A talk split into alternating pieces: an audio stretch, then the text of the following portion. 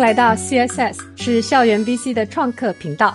本集我们聊聊 Zuzalu，从 Vitalik 的一篇 Why I Built Zuzalu，在去年吧，二零二三年十月六号的文章，讨论了这个名为 Zuzalu 的实验性社区，尝试要将在线文化跟部落转化为物理场所，也探索了它背后的思想跟实践。本集播客也是 CSS 跟 Uncommons 加密人文智库社群的联名创作系列的第一个作品，陆续会探索在 Common Goods 公共物品领域的各种思维碰撞。本集我们邀请到 K 跟易浩天。两位分别参与了二零二三年三到五月的第一场在黑山的两百人共居实验，以及后续在土耳其伊斯坦布尔的两周 Zoo Connect 的百来人实验活动，聊聊各自经历了大小会的体验跟思考。Hello，我是 Kiki。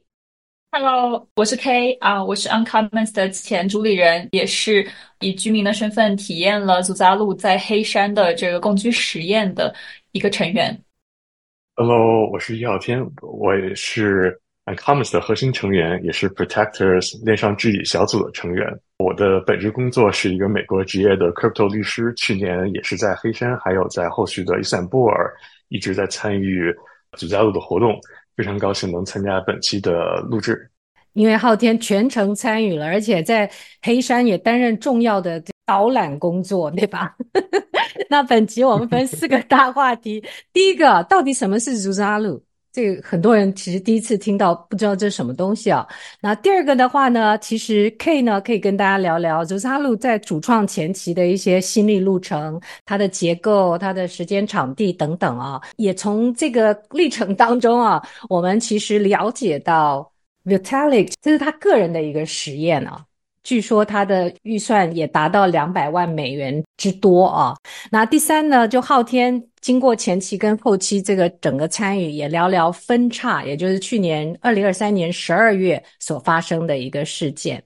第四个话题就是 Uncommon 这次也翻译了 Zuzalu 社区营造手册的中文版，也是作为所有中文社区的一个公共物品。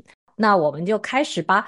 到底什么是 Zuzalu 或者是 Zuzalu？从发音开始就有人在讨论了，说这是一个 Vitalik 独资的实验，而且尝试要把在线文化跟部落转化为物理场所。我想问问 K 跟昊天啊，你们如果各自现在从你个人的角度去定义说，到底什么是 z u z a l 你会怎么描述它？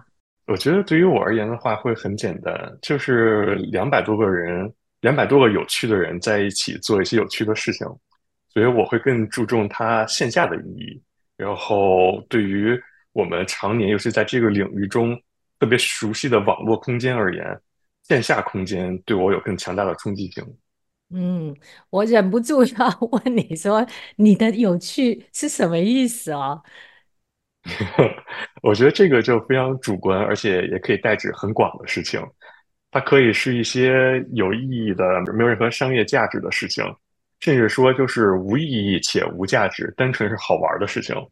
我觉得对于我而言的话，这个好玩是很难有一个准确尺度来进行评判。什么是好玩的，对吧？那就是你认为好玩，它就是好玩的。我们再听听 K 怎么描述吧。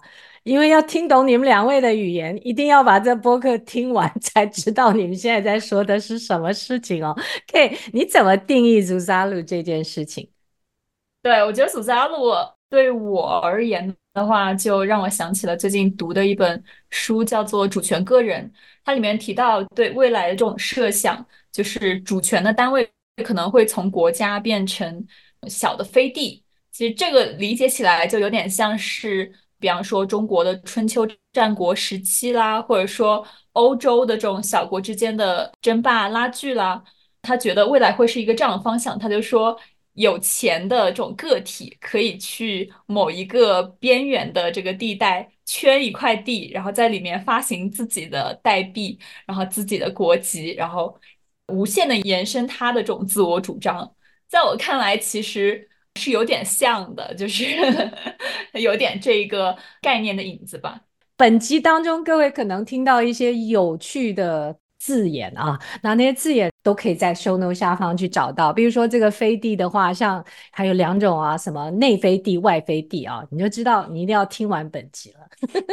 那如果说听完他们两位的定义，我们来看看为什么会有这场实验呢、它怎么产生的？所以可以，你可不可以聊聊说 Zuzalu 它到底这个形成的前期啊，主创的前期是什么样的过程？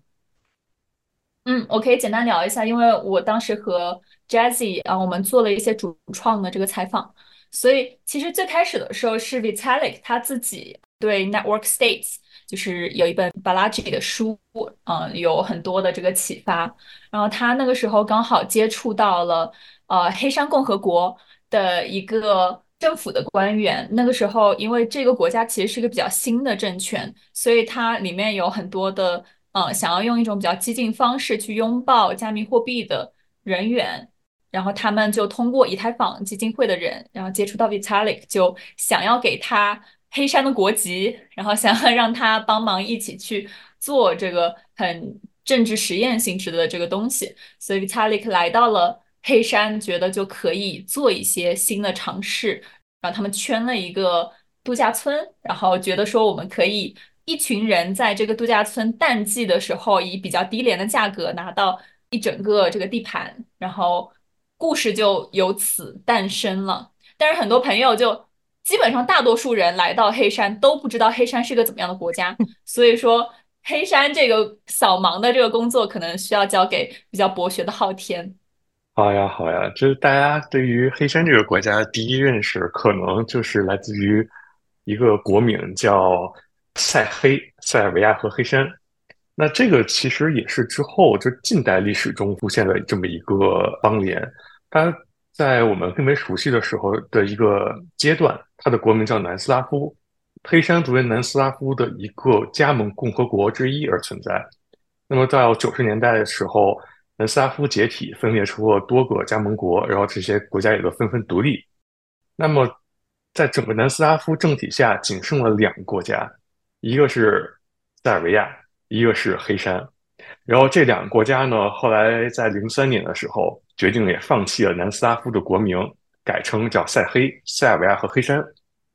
我们对这个名字可能是更熟悉，因为是在奥运会的时候，然后零四年奥运会第一次听到塞黑、塞黑这个词，然后到了零六年的时候，黑山决定举行这个全民公投，然后独立派在这这次公投中获胜。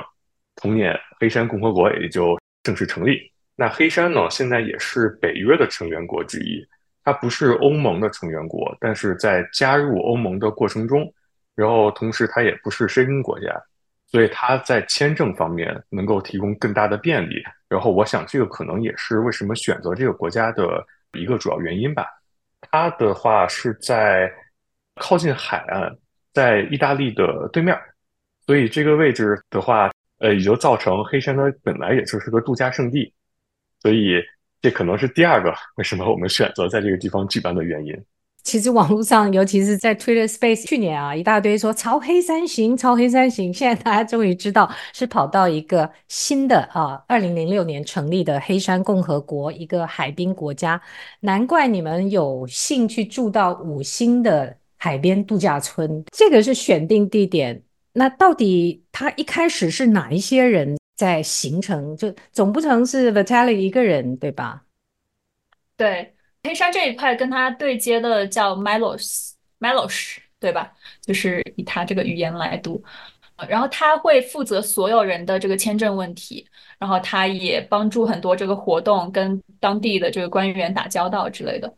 然后第二个女生呢，加入的时候是 Vitalik 想到。他在打黑客松中发现了这个朋友，然后叫 Nicole，然后这个人是一个加拿大的香港籍的女生，然后她是正在读 CMU 的本科，其实年纪还挺小的。她在做的一个事情是，她组织了一个很神秘的这个社群，啊，这个社群里面所有的人都是大学毕业之前就完成了某一种科技成功创业，然后财富自由的。亚裔背景的这个青少年，然后这一批人呢，他们就有很大的社交需求，一是他们很早就结束这种学校的生活，所以没有太多同龄的伙伴；另外一个是他们的背景也比较独特，所以他们想找到更多像他们这样子的人。所以呢，Nicole 的加入让很多就是他们社群的人就得以进入到祖萨路，所以我们可以在祖大陆看到有很多亚洲面孔，但是说着流利的这个英文的亚裔青少年。也很年轻吧？他们的年龄群大概是怎么样？大概是十六岁到二十五岁之间。不会有进到那青少年夏令营的感觉 没有？还还有其他的年龄的成员哦。所以其他的成员都是哪里来的？对，Nicole 带来的是这一批，然后第三个加入到这个主创团队的人呢，是 Vita 道的人。那 Vitalik，我们知道他其实是有很多自己的个人爱好的，其中一个很大的一项就是他对长寿研究的这种偏好。当时 Vita 道这个组织起来的时候，其实 Vitalik 也做了很大的宣传。他不仅自己掏腰包，就是给了很足够的这个启动资金，然后他也在这个组织 ICO 的时候做了很多活动去进行宣传。所以当时他就想带着。Vita 道的人一起做一些 longevity 的事情，然后那 Vita 道其实是主要基于柏林的一个这个社区，然后他们整体辐射一整个欧洲，所以我们的祖家路就有了很多这个 DeSci 这个领域的这个参与者，然后他们的整体背景大概是在三十岁到四十岁。一般都是有这个医学生物的这个背景，要么是在公司里面，要么是在这个学界。然后他们也比较鲜明的特质就是，他们基本上都是带着项目研究成果来，然后寻找更多的支持的。他们大概有多少人呢？这个社群？这个社群当时也来了小几十个人吧，可能三十个人到五十个。哎，这样的话，Uncommon 中间现在有一个 DeSci 的这个分支，也就是从在那个时候开始衍生出来吗？啊，我们 DeSci 的研究是在祖加路之前就已经开始进行了。祖加路的时候，对，认识了很多这个生态里面真正建设者，然后再去做一些相关的活动。对，了解。嗯，那还有谁呢？有哪一些 player？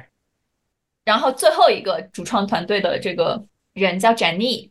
啊，Jenny 呢，她是 Gitcoin 负责 Grant 这一块的一个女生，她能力非常的强。她其实在这个活动之前，她自己也是一直在做社区设计、社区建设的。Gitcoin 本身这个组织也是以社区闻名的嘛，所以她其实在中间做了很多的工作，再加上她自己私人的生活里面。他住的那个领域圈了一整块地，然后邀请了大概好像五十个人左右的朋友，然后也是在进行一个共居实验。然后在此之前呢，他还做了一个自行车手的这个社区，大家也是有点类似于成人夏令营，去一起到某一个地方，然后进行这个共居实验。所以他其实是所有人里面对这个祖萨阿鲁共居实验最有经验的人，然后也是他。进入到这个团队了之后，就一下子把整个事情给支起来了。他有点像总的这个将军，所以发号施令吗？还是总将军有点发号施令，总干事有点服务大家的感觉？听起来是这种混合体这样。所以我们看到，对对对，大总管，大总管，或者是叫 COO 啊，这所有不同的社群套起来，对。所以我们有 Milos，我们有 Nicole，我们有一群。医生学界的 Vita 道，然后我们有 Jenny 带进来的社群，可是这还是很小众啊，他们几个人。那还有其他的，总会有那个 Task Force，对不对？因为听起来就是两个月持续，从早到晚要有不同的活动，其实是要有好些人在 Architect 这样的事情。对，然后他们就组了一个 Core Team，就是。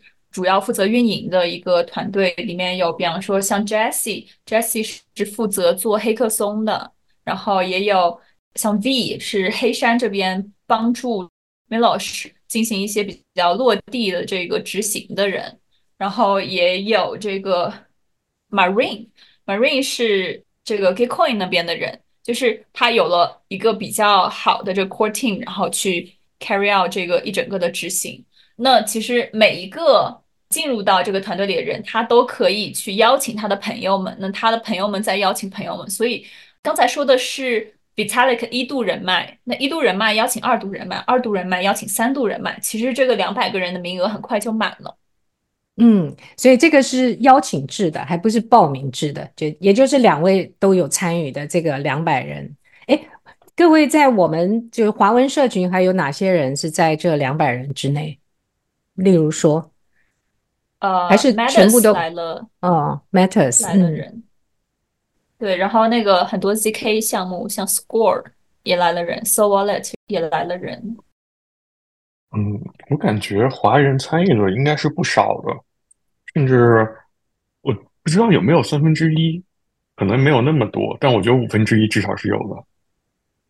对，因为前面是华人这个定义对吧？因为前面就有这个 Nicole 的这个神秘青年群，他们看起来都有亚洲面孔，但他实际上他可能在那个文化的成长背景等等，对吧？他们可能更接近国际公民 global citizen 这种感觉。我们现在华文到华人的定义是什么？对，对，就因为因为亚洲人看起来跟华人差不多，所以我觉得我这个问题问得很傻，所以让你们很难答。嗯，不过倒是后来的一些机制啊，就是两百人有他们自己独特的手环，对吧？然后后来他们还可以每位，比如说邀请两位。Visitor，也就是访客，后续的参加等等啊，这个的话，在我们下一个话题，也就是这个它整个实验，比如说结构啊，它的场地的设想是怎么样啊，然后管控啊，或者是现场发生的一些有趣的现象，你们觉得场地怎么样？场地是非常好的呀，是一个非常高档的度假村。然后我们去的时候是当时的旅游淡季，所以。相对而言是非常寒冷的一个季节啊！我记得当时刚入住，刚分好房，然后带我过去入住那间房子的时候，一推开门，一个硕大的落地窗，窗子外面就是海岸，心旷神怡，什么烦心事儿都没了。那场地真的是这个，如果不是有人赞助，不是有补贴，我自己肯定是住不起的。据说那边的均价应该是三百欧一个晚上。所以住两个月，对吧？对，嗯，前后对的，对的。难怪预算会达到两百万那么高啊！然后其实就很好奇，他到底两个月是六十天呢？他怎么结构每天的日常啊，让这两百人在当中能够有，我不晓得设计的他背后设想是什么？最大的碰撞，最多的接触，最多的成果，就他原先有这些想法吗？嗯，他原先的结构是。想要做一个美国大学式的这种生活，然后它主打的是百分之十作业量的这个大学。它的结构呢是白天你上课，晚上去参加各种社团活动和派对，周末可能会一起出游去一个比较近的地方。那和美国大学不一样的点在于，它想要去实现这个 crypto 里面的 permissionless，就是。自下至上的这种涌现的感觉，所以他会设置一个系统，就是任何人都可以在他的官网提交你想办的这个活动。那这个活动呢，就会由一个女生来整合成一个 newsletter，每天发在每个这个住宿的人的这个 Telegram 里面。那大家就可以选择去什么样的活动。早期的时候，活动相对来说比较少，那后面随着越来越多的这种 Visitor 就访客的数量增加，活动也基本上一天可以有几十个活动，所以还不到疲于奔动的那种现象啊。像很多时候我们参加一些 Crypto 大会的，然后结果 Side Events 有几百个，大家就有选择困难症，看到底是跟谁混比较好。嗯、不过我们回到正题啊，它每就应该会有 Curriculum，对不对？如果是大学的话，所以在这边它的。类似的这个 curriculum 的设置是什么结构？它一开始的时候在官方宣传里面一般放的是三个主题：longevity、crypto 和 network state。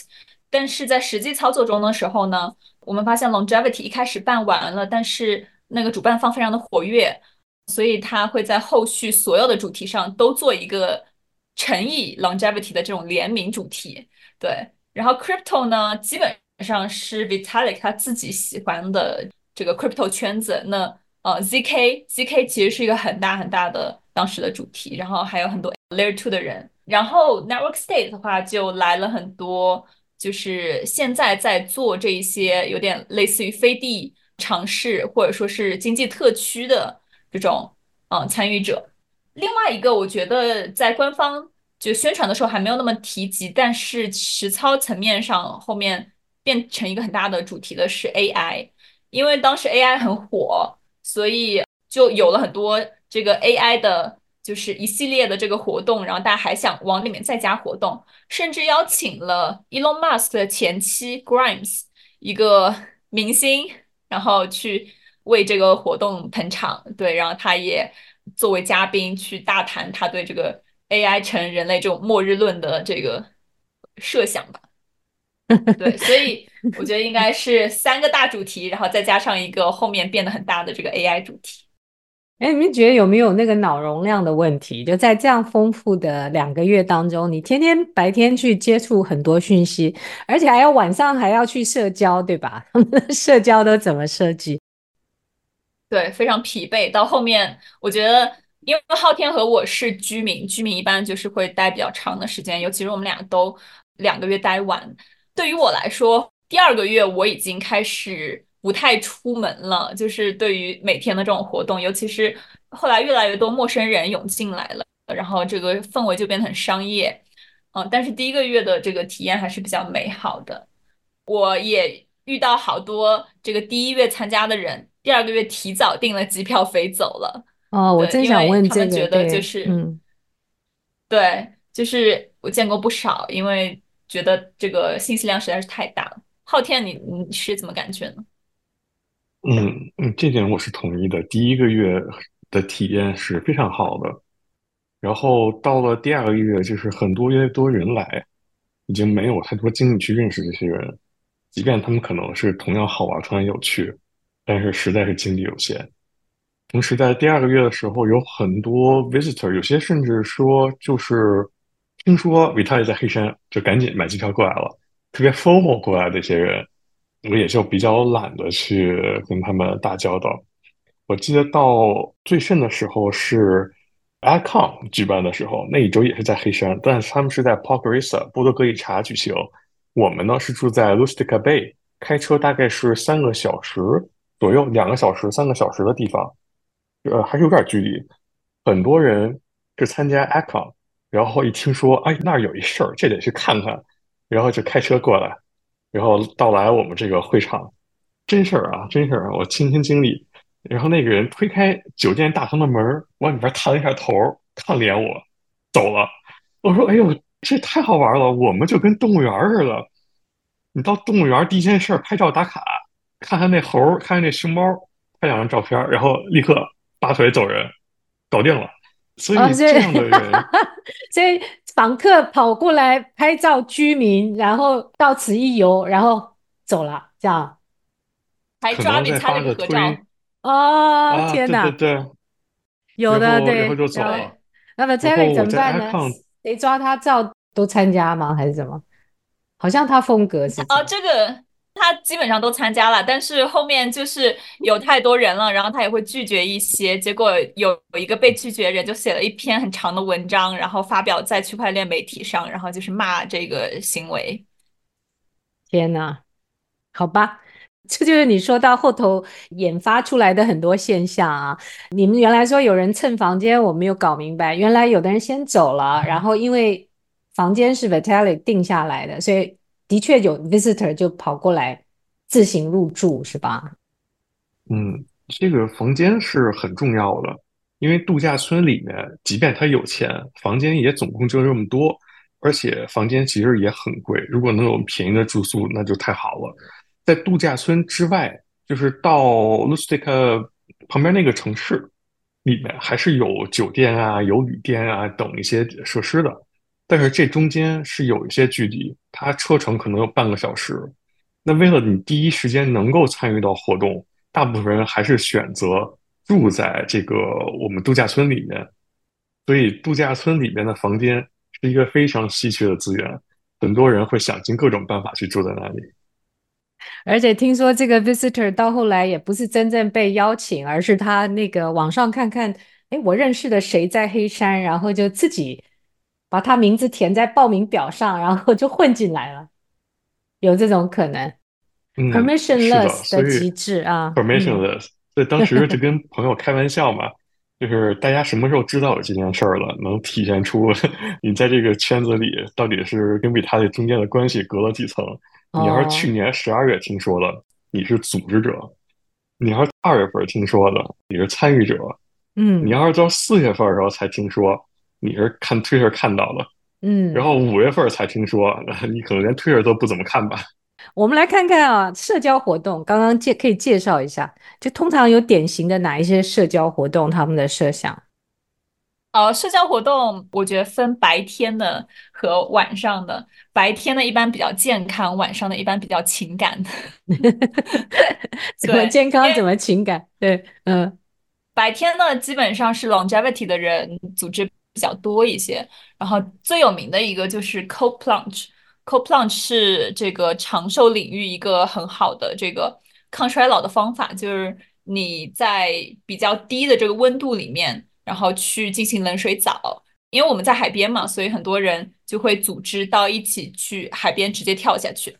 然后又是跟现在差不多的这种冬天，然后大家就每一个人都有很坚强的意志之类的。那它的这个原理就是帮你的身体，就是进入到这种极限情况，它就会有很多的这个抗炎的这种反应，然后就可以帮你杀死这种炎症的因子吧。对。然后这个就是最有名的，然后上午、下午可能会有一些类似于瑜伽啦，或者说杂技啦、巴柔啦这样子的课程，基本上是一半是这个官方他们提供的，然后另外一半可能是有一些比较厉害的这种参与者，然后他去分享他的技能。晚上就喝了酒以后，大家就比较走心了嘛。那很有名的是聚餐类的，比方说官方会组织。很多晚餐，然后这个晚餐的性质就是让你去认识不同的陌生人，可以是一对一的，然后它叫 Muse Dinner，就是有一整个这种菜单，菜单上全都是这种很走心的问题，然后可以帮助你了解这个陌生人。然后也有叫 Pod Dinner，Pod Dinner 就帮你随机分配到一个小组里面，然后跟一群人去吃饭。然后也有 Community Dinner，Community 呢就是一整个几百个人。就是我们整个祖家路一起做饭，一起吃饭，有点大锅饭的感觉。然后吃完饭要干什么呢？一般就是 party。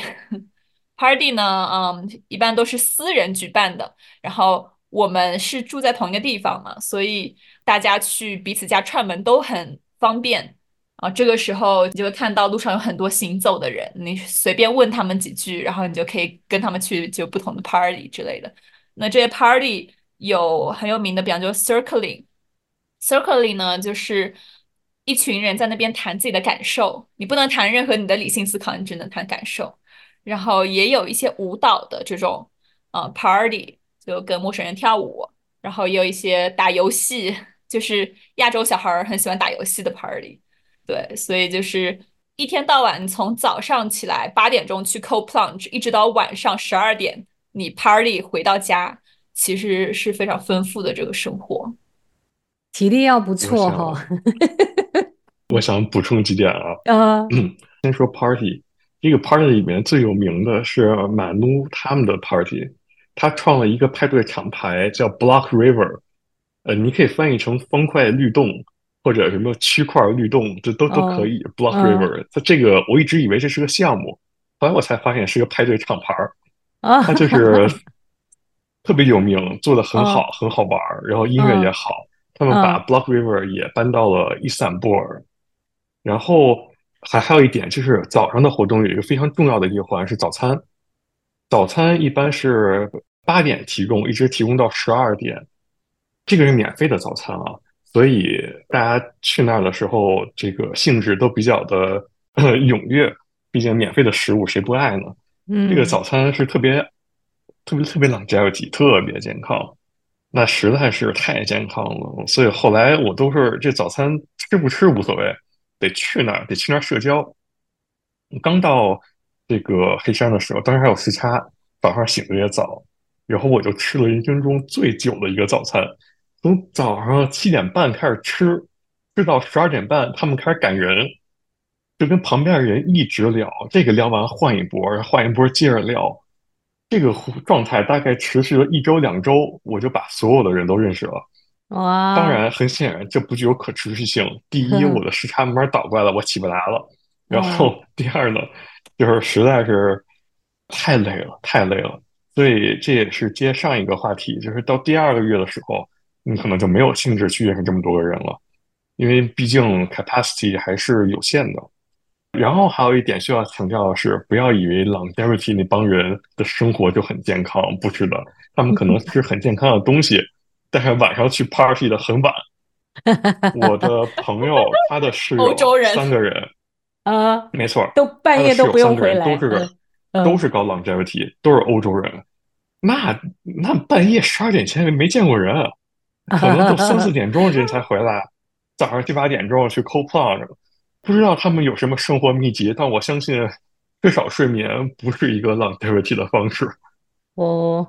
我北欧 北欧人是蛮蛮有这个 tradition，荷兰人啊，像我以前很多北欧同事，他们的确，我们去哪里开年会，他们就约着大家早上 去那个很冷的地方跳到水里面。我们想，嗯，这好像也是一种日常生活的方式啊。所以在这边的话，变成一种那个叫长寿秘诀。哎，所以你七点半吃到十二点半这么久时间，你都不用去上课啊？呃，对的，因为最开始的还没有课，还没有课需要上，嗯，而且到后期也不是所有课都想上，不是，对，而且好多课我压根听不懂啊，什么什么话题你会连听都听不懂？那是什么话题？当时在讲 GK 的时候，有一个 Vitalik 的作为一个分享嘉宾，他做一个开幕的演讲。然后，当然我对 ZK 也比较感兴趣，想认真学一学，然后我也就去了。他从数学开始讲，从什么玩意儿啊，就是先从根号开始讲，这还还能听懂。之后没到几分钟，我就完全听不懂了，就开始纯讲数学。底下人听得津津有味儿，然后发现陆续旁边有人走，大家开始睡着了，开始走。然后我这种毕竟是咱是做律师的嘛，但凡数学好，谁做律师啊？对吧？咱这种数学文盲，坚持了半个小时，实在是太困了，然后也就走了。我看底下还是大概也就剩一半儿一左右的人。一半是多少人啊？一半是一百人吗？还是？啊，那估计也就二三十人吧。哦，二三十人，所以他的那个分群还是有的。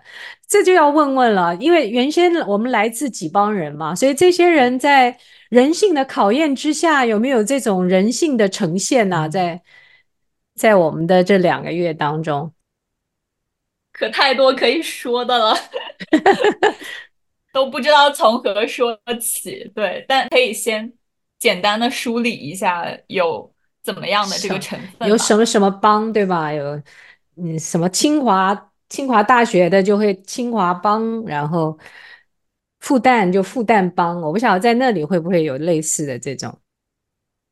我觉得首先。嗯首先有三类人，第一类人是居民，居民就是像昊天和我，就是住了两个月，然后也有点没有太强的这种目的导向，然后只是想体验一下生活，所以感觉时间也比较充裕的人。然后第二类人就是嘉宾，嘉宾呢一般是奔着一个主题来的，比方说 longevity，画一批人来了，然后画他们就走了。然后那个 ZK 画一批人来了，然后他们又走了。然后 Network State AI 之类的都有这样子的一批人。然后第三批人就是访客。访客呢，刚才其实咱们有简单的提到嘛，尤其是后期的中国人特别多，就多到祖扎鲁有个匿名论坛叫 Zoocast，上面就有一个 说为什么就是。中国人会在祖扎鲁那么多，然后下面就有各种各样的评论。有些人说，呃，Vitalik 跟中国有很多的渊源。然后另外一些人说，本来 crypto 在中国就是一个很大的这个市场。然后，但是其实作为中国人，我们也知道，当时中国刚解封，是刚好踩在这个时间点上，再加上当时解封的时候有一个很大活动在香港，这个 conference，然后有浩浩荡荡非常繁华的这个一大批从业者，然后他们想要振兴中华之类的，有有这个叙事，然后他们听说了祖家路，然后当时就放言说要组团过来，组团过来观光，对，所以这个风就传到那里，然后他们确实也是组团过来的。呃所以就后期访客特别多，嗯，所以我觉得大致可以分这三类人，就是在大家这个目的上、时长上会有这个不同。然后另外一种分法，我觉得可以往这个主创团队，因为它是一个朋友的这个推荐机制嘛，不同的人带来的朋友就是他的圈层。那其实我们刚刚有聊到 Nicole，Nicole 他带来的人是这个。他们社群里面这种亚裔青少年企业家这一批人大概占了可能有二三十个，然后 Vita Doll 带来了可能三十到五十个，嗯，这种在欧洲做生物或者医学，然后大概三四十岁的学界或者业界的人，然后展历他们这个 Gitcoin 其实也来了小几十个人，对，所以。我觉得他们各自都有各自的一个小军团吧，然后看看昊天有什么补充的吗？他们混在一起办事情嘛，做事情做活动呢，还是说他们 pretty much 就是自己跟自己的人活动？他们是 Jenny 来负责整个的活动的运营，然后 D 赛的人只负责 longevity，但是他们一直都在，所以他们一直把其他的这个话题。然后也跟 longevity 一起，然后 Nicole 他们的这一些小伙伴，亚裔的这些这个企业家 founder 们，他们就以玩为主，那还蛮符合年龄、生命阶段的特性。他们玩的当中，其实还蛮认真的，也都创过业哈，真的蛮特性。所以 Gitcoin 的话，他们最主要会做什么事情？整体的运营，对。所以他来的人就是大部分在做运营，都还蛮 dutiful。哦，Gitcoin 本来就是一个，嗯、对、嗯、，Gitcoin 本来就是一个就是做社区的嘛，所以这一方面其实他们也比较多的经验吧。然后他们中间也开了 Public Goods 的这个主题周。中间有 clashes 吗？就是不同社群之间会有什么互动？嗯，昊天你觉得呢？嗯，有何补充？其实我觉得可以从。两个角度去考虑吧，就第一个是活动上之间的交互，那这部分其实还是有不少的，每一个不同的人都在非常尽力的把自己的这个所学所所长分享给大家，然后是非常无条件的去分享，也不在乎别人是否懂这个事情，我们就是分享自己的知识，分享自己的特长。那就比如说在整个这两个月的时间内，以后有人会。就比如像我这样，我是对八柔很感兴趣，我就组织一个八柔的课程。同时呢，我又是法律背景，所以我又会提供免费的法律服务。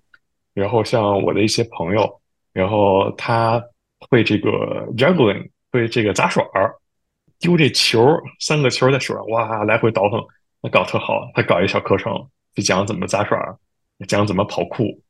然后在每一个不同领域的这个小团体里面。那肯定，我们也都是以整体的来去对外进行分享，去组织自己的活动，然后会去邀请其他不同背景的人去参与我们的活动，提供他们这个角度上的一些观点，还有一些感想。这，这个是在会后还是在会中啊？嗯、你现在说的这些？会中，嗯、会中，对，嗯、会中，对，所以这个是一方面。然后另一方面的交互呢，可能就不是那么的和谐友善。但是这个事情其实没有体验的有非常强烈。一般而言是直到我感觉直到两个月结束之后，然后才有我们非常明确的政治上的这么一些交互。那这部分可能也就和下边这个关于子家路为什么分叉这个事情就有关系。所以我待会儿再留到后头再说，好吧？其实这个整个活动一直到现在都是 Zoo Pass。Based 对不对？就是只有参加当初是居民的人才有 Zoo Pass，才会有这些 access 到中间所有的互动，就其他访客是没有的，是吗？访客呢也有，但是访客是有时限的，就是过了他的时限，他就失效了。但居民是永远有效。了解，所以访客在那段时间他是有，然后会后就不一定有了。对，后来其实还有一个两周的土耳其活动，所以那个跟这次就两个月跟两周它是什么关系，然后有什么差别？嗯，当初有很多人提出了一种就是加路的设想，就是有一个大活动，有一个小活动，年前一个大活动，年末一个小活动，哦，这样是一大一小二元制。然后，所以这个 ZooConnect 其实就是一个尝试。这个 ZooConnect 的是在 DevConnect 前两周举行的，所以为什么叫 Connect 这个名字嘛？然后我后来是才明白，原来这个 ZooConnect 和就它可能或多或少是得到了 Vitalik 的一些资助，但是它更多是一个 self-funded 的一个实验的项目。那它的主要的参与者应该是 Janine。还有他的那一个朋友们去主持主理的 ZooConnect 活动，他和年初这个 Zooxalo 活动中间的关系就已经慢慢变得疏远了。但他跟 DevConnect 还是连在一起，所以还是跟 Gitcoin。我听到的时候也是因为 DevConnect，、嗯、就那个十一月我在欧洲也慎重考虑了很久要不要去的感觉。嗯，对，这是活动性质。那在中间呢，发生的事情有什么区别？从祖加路结束的时候，大家感觉都特别好，因为我们都认识了很多，就是真的是一见如故的朋友。我感觉我今年，然后包括去年，很多玩的很好的朋友都是在黑山认识的。我觉得能够把这么多一见如故朋友聚起来是很不容易。那同样的，我们很想再去见面。那明年在哪办？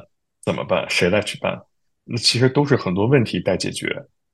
同时呢，Vitalik 自己其实也在十二月份他自己的一个帖子中说到，就说这里面有太多的政治了，有太多的 politics，而这些 politics 有些是摆在明面，但大部分都不是。主要的体现就在于 Zooxalo Next Location 这一个事情上，从结束。五月份一直吵到了十一月份，没有一个答案，谁都吵不赢对方。你说投票吧，谁谁来投？然后为什么是这些选择？那其实都是经不起推敲的，这些都是政治。那最后所有的政治压力，实际上就推到了 Vitalik 自己一个人身上，因为大部分人是不愿意公开把这个事情公开化的，所以只能私下去解决。那谁是这些活动的核心点？就是维塔利。那直到有一天，他觉得这个太多了，这实在 enough is enough，yeah, 然后决定说我们就不要再去搞一个所谓官方版的祖加路，不存在。你们大家自己想去搞，那就去搞好了。毕竟搞活动是 permissionless，区块链精神也就是 permissionless。我们有这么一个 branding，一个 centralized branding，实际上就是违背了区块链的精神。同时，这个所谓的官方这个事情是有很大的政治权力的，毕竟它代表着谁可以去决定谁来参与这个活动。这个活动呢，会是一个可能和 Vitalik 在一起居住两个月的机会。那这个事情可能对他未来的项目上就增加了一部分的正统性，等等等等。这个不是我总结了，是维塔利自己的原话。对，他清楚地意识到了这个事情，他是有多么大的利润和利益绑定上去。那我们既然无法解决这些政治，那不如我们谁也都不要参与，大家去，你可以说是田忌赛马也好，去去中心化也好，谁自己去办一个最好的活动，那他就是自在路。我觉得这种放权，适时的放权。也是更符合区块链精神的一种妥协吧，所以我也挺期待今年会有哪些项目，哪些 Zoo Village 会出来。所以我们就自然滑入了这个分叉的事情，对吧？所以分叉的事情就是这样的缘由，然后还有其他的后续吗？故事？嗯，其实就像刚才 K 说的一样，创始团队里面大概是有。那几个派别，那几个小团体，其中还有一些零零散散的人，他们也是在各个小团体之间活跃。那至少我们已经有三拨人了，三拨人，他们大概有三个自己心仪的 location，所以 location 并不重要，重要的是谁的 location 胜出了，那他才享有最大的正统性，还有最大的政治权利，这个才是最重要的。所以我们吵了半天的 location，一开始就跟具体的地理位置一点关系都没有。他哪怕是在北极，他只要能吵赢，那他应该是胜利者。所以你带着这么一个 zero sum 的观点去参与到这个游戏，那最后的结果一定就是很难看的。那事实证明也确实如此。在那个伊斯坦布尔两周的祖卡奈活动中，基本上天天在吵。在吵自己的这个未来 locations 是什么，然后 core team 是谁？谁是 core team？我们子家路要不要去 incorporate？要不要去成立自己的公司？自己的这个 branding？然后我们的这个 logo 到底是谁可以用，谁不可以用？等等，所有的细枝末节全都在吵。所以吵到最后，那决定干脆就不吵了嘛，我们就不吵了，大家去自由竞争就好了。我记得当时有件事情，当时在。两周的时候，其实只有一周的时候啊，有三拨人同时找到我去问一些法律的问题，其实同样的问题，他们自己互相不知道，然后我当时觉得很诧异，你们不都是 core team 吗？难道没有互相说一下吗？然后我也就耐着性子跟他们仨都说了一下，当然最后的结果是哪个方案都没有被选中 啊，对，直接放弃治疗，我们干脆去中心化，谁的方案都不用。然后这个是我第一次意识到，哦，原来这个政治斗争就已经这么的明确化了。像我今天说的这样，就是为什么产生政治斗争，是因为它有巨大的利益捆绑。那这个巨大利益捆绑的核心在谁？就在 Vitalik。那好，我们把 Vitalik 去掉，不就没有政治斗争了吗？所以 Vitalik 在十二月份的这篇文章就是说这个事情。我他把自己从子弹路摘出去了。那之后的活动你们自己去办，那谁办得好，谁办得好玩，那谁就有正统性。他能意识到这点，我觉得是很不容易的。我本来是非常怕这个事情可能一直会争到明年的五六月份。那那那其实如果争到那个时候的话，那二四年就不可能是有足加罗。所以他及时的放权，也就让这个活动在今年会更具有可期待性。所以 K 原先可以分享一下你最近传过来的这个 Y2K 的 founder Alan，然后也是这一次在黑山的游客之一啊，他有一些视角。对，就是最近祖加鲁这个话题被炒得很热，然后再加上就是当时这个活动办完了之后，中文区也有一些有很强烈的这种。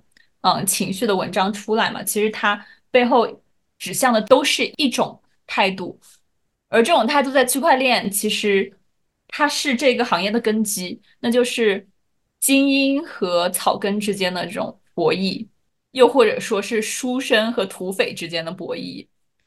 我们知道，就是以太坊其实是一个比较偏精英化的社区，它是所谓的这种链圈。和这个币圈之间的这个关系，它是一个链圈的这个大本营。那 Vitalik 他做这个活动的方法是他的朋友们一度、二度、三度这种推荐，他又是一个极其精英的这种圈层的这种方法，所以就导致了 Zuzalu 是一个特别精英化的一个产物。那这个就会引起很多草根的这个愤慨，就是。他们没有去黑山，然后他们觉得精英正在增强他们自己小圈子，而且这个信息密不透风，就是没有任何的宣传，没有任何的对外能够给到他们普通人机会的这种窗口，所以他们有很多的不满。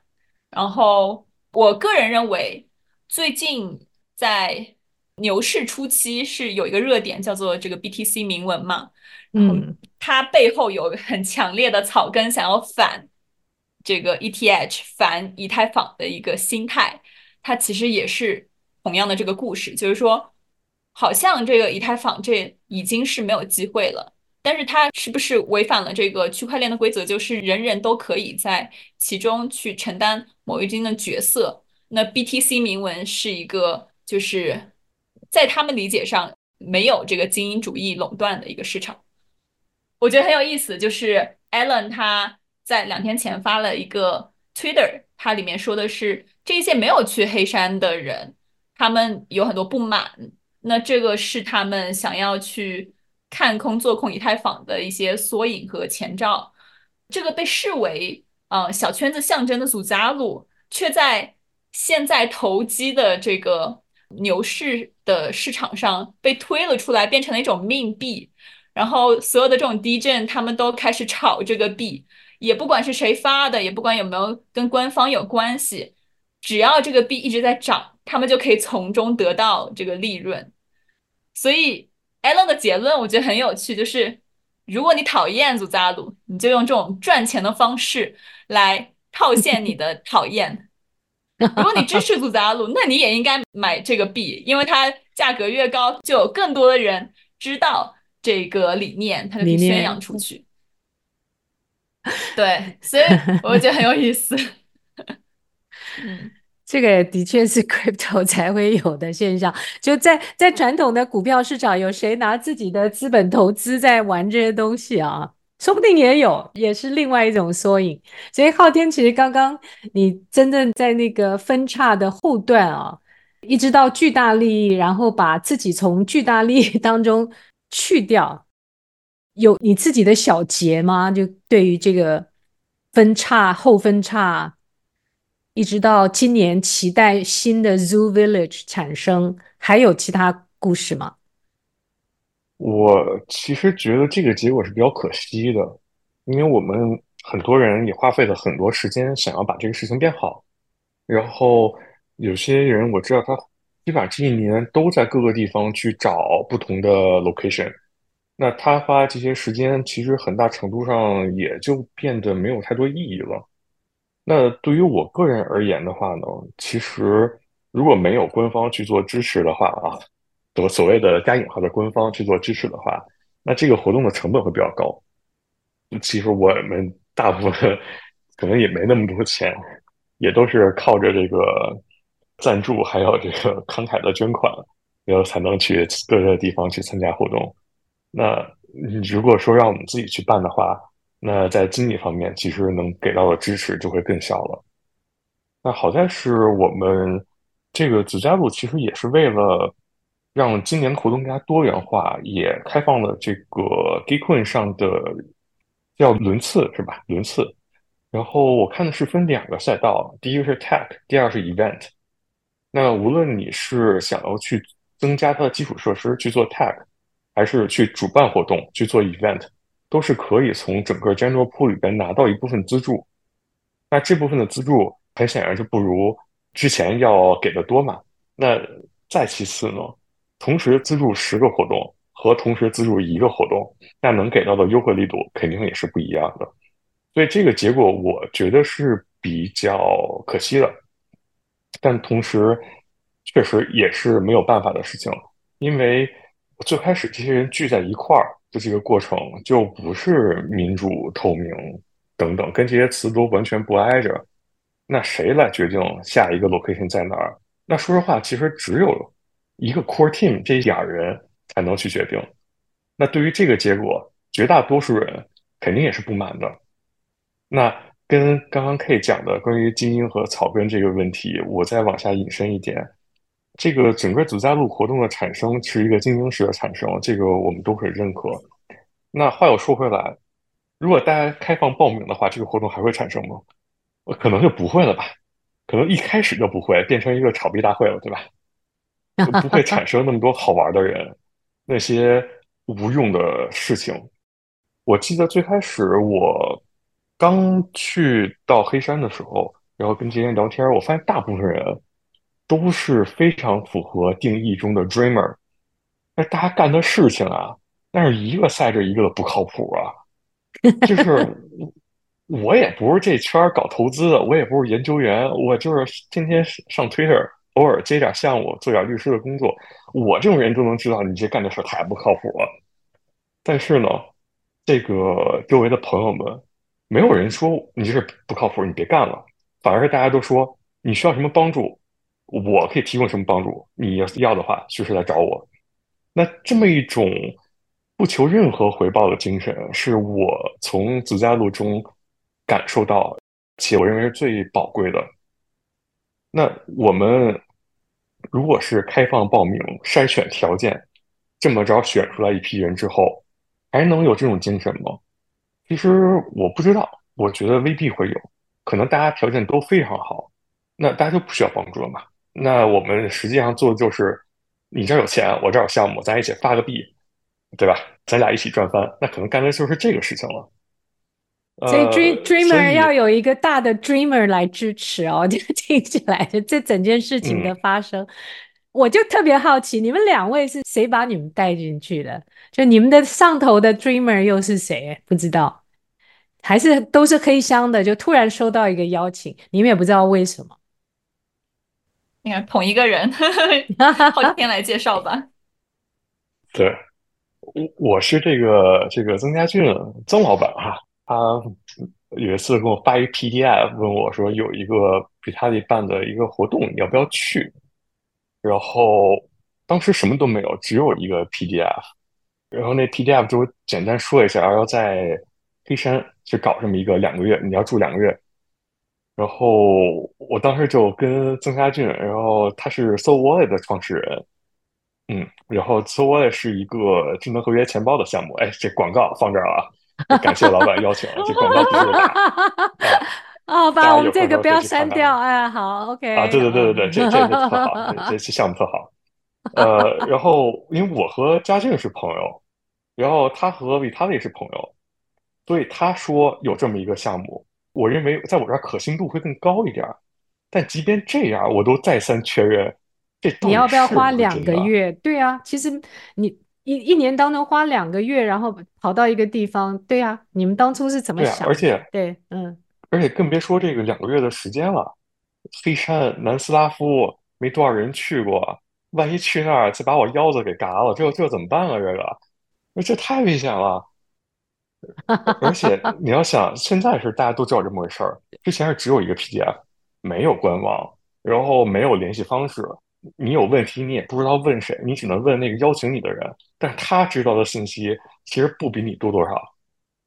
那只能是通过信任，一层一层的信任传递的关系，然后才鼓足勇气去参加了这个事情。所以有两百人，很多可能经历的，如果不是在核心一度群，他可能经历的跟你们现在描述的有点类同，我猜啊，对。然后还有访客，访客就是羡慕嫉妒恨啊，怎么当初没有邀请他们？然后后头就很多很多的，所以一波一波的，然后还有人发起说这个发个命币来把这次参加的人干掉，是不是这样的？也不能这么讲，也不能这么讲啊。很多我们认识的访客，其实是各种原因吧，然后没有一第一时间来参与。很多时候，比如说，因为你想，如果要在一起住两个月，那至少说明你肯定是没有孩子的人。再进一步，你可能甚至也没有结婚，甚至说你也没有男女朋友，你才能够自由的出来。甚至没有工作。啊，对，好吧，好吧，越来就是。原来是三无，现在变四无五无，好了，我大概知道了吧？所以，同时符合这些条件的人，那其实就很少了嘛。这样也是一种筛选呢、啊，对吧？他在整个设计的过滤当中，就谁 self-selected，谁会过来，他符合他某一个，你能够专心参与这个实验。不过我们。这个话题其实可以无限延展，我就想带到我们今天最后一个话题，也就是带回这个 Uncommons，对吧？公共物品这个话题。所以在这次的话，Uncommons 它翻译了 Zuzalu 的一个社区营造手册，也就是听起来是原先 Jenny 去开发的一个手册。所以 Uncommons 是决定说应该分享给更多的，尤其是 Web 三的社区，对吧？所以这个是在网上是开源。任何人都可以去参考一下。后续还有什么行动吗？嗯，对，因为整妮她经历了好几次的这种社区设计嘛，所以她一直想做一个标准化的这种手册，能够教授所有人从零到一，就是搭建一个线下社区。然后当时老胡听到这个概念，他很受触动。老胡是我们社区的投资人，然后他就跟我们说，就是可以翻译一下，并且还建议我们要有自己亚洲社区的这个经验分享。然后我们就开始了这一切的工作。那社区里面有一个主创啊，我们的核心人物大松，他就由此开始对社区营造的这个方法论非常感兴趣。他不仅花很多时间翻译了这一篇这个手册，他还就是跑了很多国内的这种传统的社区营造法的大会，然后去吸取他们的知识经验框架，然后正在嗯想要去把这里的这个就所谓东方、所谓亚洲的经验，能够再翻译成英文，带到他们的这个国际领领域里面去。所以这个在 Web 三的社群，对吧？对对，因为 Web 三其实很擅长于做工具了。就是我们这一次的社区其实是一个非常大型的黑客松现场，我们每周都在做各种各样的这种链上工具，能够赋能给这个社区。但是它的方法论其实是不及那些线下已经有了几百年这种历史的传统社区的，所以。我们 Uncommons 就在想如何去桥接这两边的这个知识和技能。那大松他一直关注是这一点，所以我们后续可能会有很多的相关的这种活动和内容产出。那说到工具的话，有没有一些呃特别亮点啊？在 Zuzalu 这次的工具集当中，有给你们印象深刻的吗？或者是持续在你们的 Zoo Pass 里头会持续的 pop up 呈现呢？很可惜，也就是它它这边不开放的，就只有这个社区的成员才可以知道哦。或者是我们要等到这些社区成员把他们的项目拿到 Gitcoin 上头去的时候，才会有更大的社群可以了解到。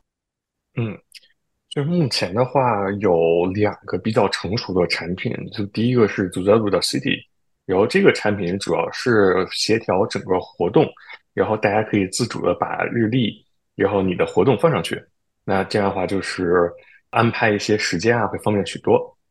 那第二个产品叫 Zuzagora，这个来自 Agora 这个希腊语广场的意思，它就是一个用这个呃 Zupass 去 gated 的这么一个论坛，那大家在里面可以去讨论一些事情。那其实这两个东西它都是建立在 Zupass 这种 zk passport。技术上面而产生的一个后续的产品，所以目前 Zupass 将要去怎么使用，呃，不太清楚。在这个 DevConnect 时候，也是采用 Zoo Pass 作为他们的门票来去做这个核验，所以未来的这个 Zoo Village 要怎么接入 Zoo Pass 还不太清楚。然后我觉得可能很快也会有更多的信息出来吧。这样听友可能要去追踪你的 Twitter 才可以了，就追踪昊天的 Twitter，追踪 K 的 Twitter。那他们两个的 Twitter 都在我们 Show Note 里头，中间提到的一些名词也会尽量放在 Show Note 下方。那听听 One Next 好了，就从公共物品的角度。这次的呃，Zuzalu 产出了哪一些公共物品呢？我我知道第一个是把我们把它的英文手册中文开源由 Uncommons 去公共物品化。我们下次将来有一个名词，把它变动词，公共物品变动词，ing。还有什么呢？我个人觉得，就是现在这个品牌，因为它已经去中心化、去 Vitalik 化了。所以等于说，它本身也具备公共性，它是一个任何人都可以去做的这个 Zuzalu。所以某种意义上，这个品牌本身是一个公共财。那万一有人去开一个 Zuzalu Cafe，开一个什么什么，然后都说它跟 Zuzalu 有关系，是这样的概念吗？是的，就是谁想去做，谁就可以做，没有任何的法律担忧，嗯、是吧？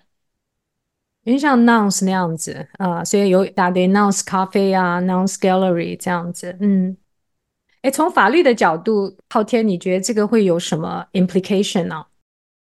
你可以再复述一下这个问题吗？哦，我们说从公共物品的角度，那刚刚 Kate 是说这次就十二月之后，Vitalik 把自己去掉去中心化之后，变成任何人都可以用 Zuzalu 这个名词。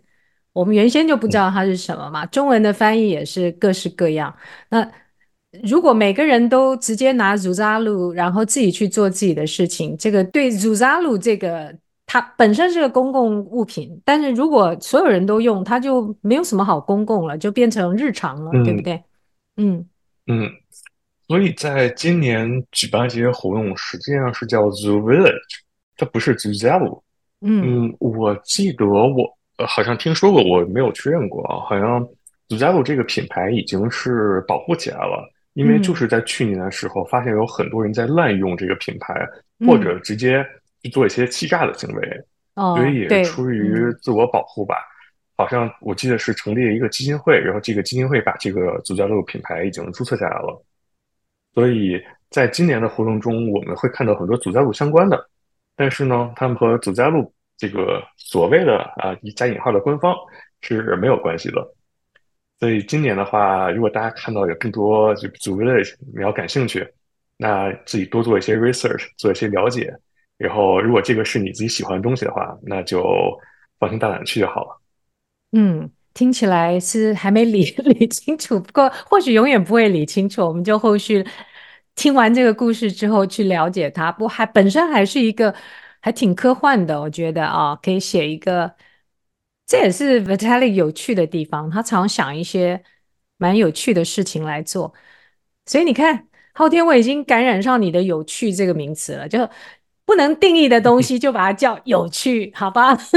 嗯，有可能，没错。今天谢谢听友的陪伴哦，希望你们跟我一样，对这个故事可以像芝麻开门这样一关一关一直开出来。然后呢，也是我们跟 Uncommons 的。联名合作，您可以期待在后续有更多 有趣也深入的一些发掘。然后呢，各位如果有提问，也可以在 show note 下方啊，对我们两位，希望他们下次将来再分享什么话题，我们也顺便做个小的 survey。好啊，如果你要请听友做一件事情，听完这个播客，你会希望他做什么？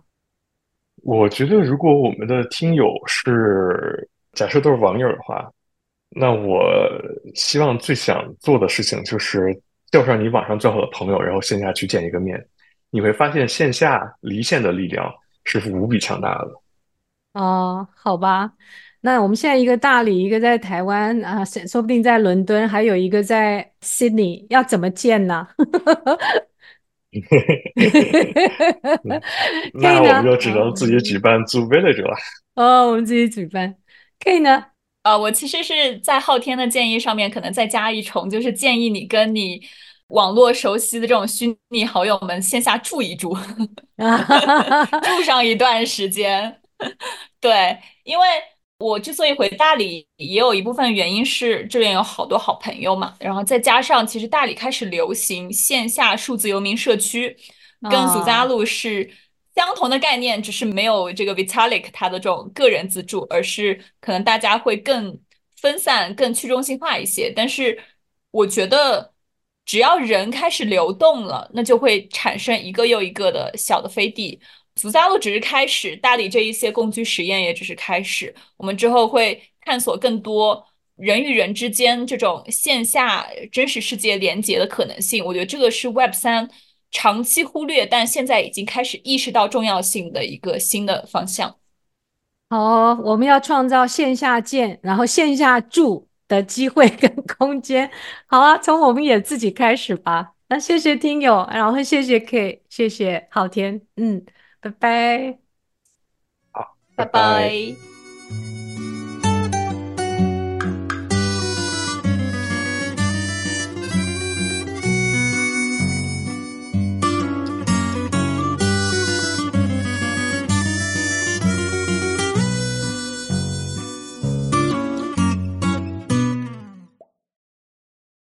感谢收听本期 Crypto Startup School 的节目，欢迎转发、评论加入会员听友群，关注校园 VC 的同名公众号，获得更多创客活动资讯。校园 VC 的理念是十年推动一百万大学生创业。我们下一期再见喽！